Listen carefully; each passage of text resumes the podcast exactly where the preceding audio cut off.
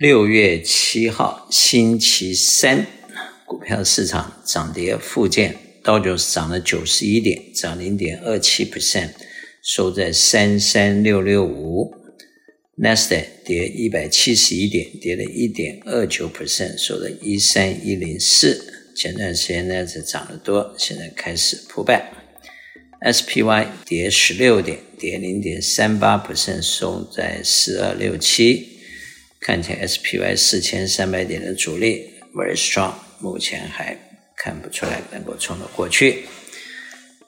欧洲方面，英国负零点零五，德国负零点二，法国负零点零九。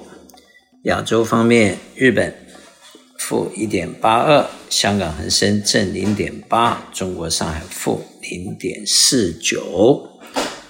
那么再来看一下债券市场。债券市场目前十年的债券是通常比较重要的一个债券的利息。目前美国在三点七九，加拿大三点四四，巴西十一点一九，墨西哥八点八八。欧洲方面，德国二点四五，英国四点二五，法国三个 percent，意大利四点二七，瑞士零点八七。亚洲方面，日本零点四二，纽西兰四点五四，新加坡二点八九，南韩三点五二，印度六点九八 percent。代表这个恐慌和国际组在七十五，代表四分之三的人是乐观的，百分之二十五人是悲观的。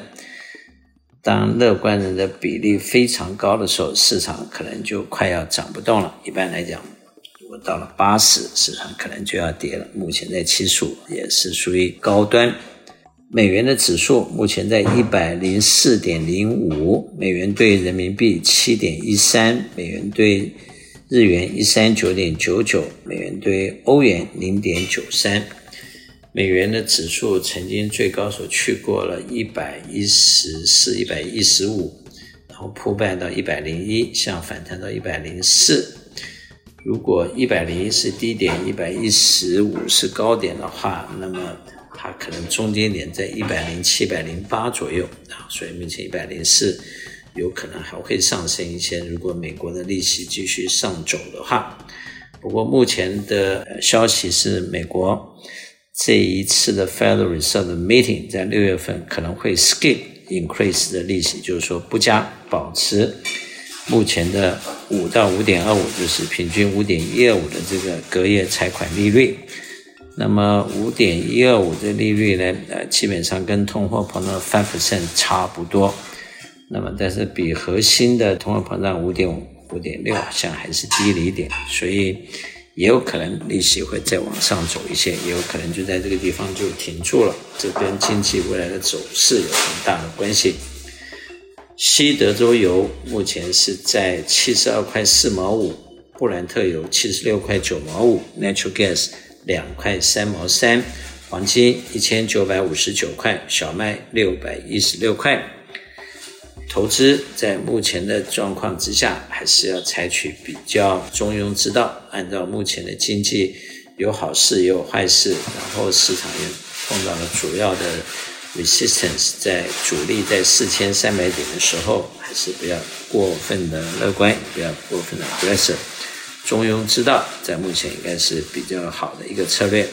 市场看起来，短线的区隔可能会在四千点到四千三百点。如果突破了四千三百点，下个阻力近的在四千四，再来远的在四千七、四千八的地方。反过来说，如果跌破了四千一百点，第一个 support 在四千，再来是三千八，再来是三千七。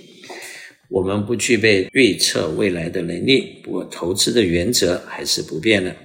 在目前，投资的原则还是低买高卖，品质管制，长期持有，同时要做一个妥善的资产配置，控制风险，分散风险。我是萧云祥，我的电话七三九八八三八八八，谢谢。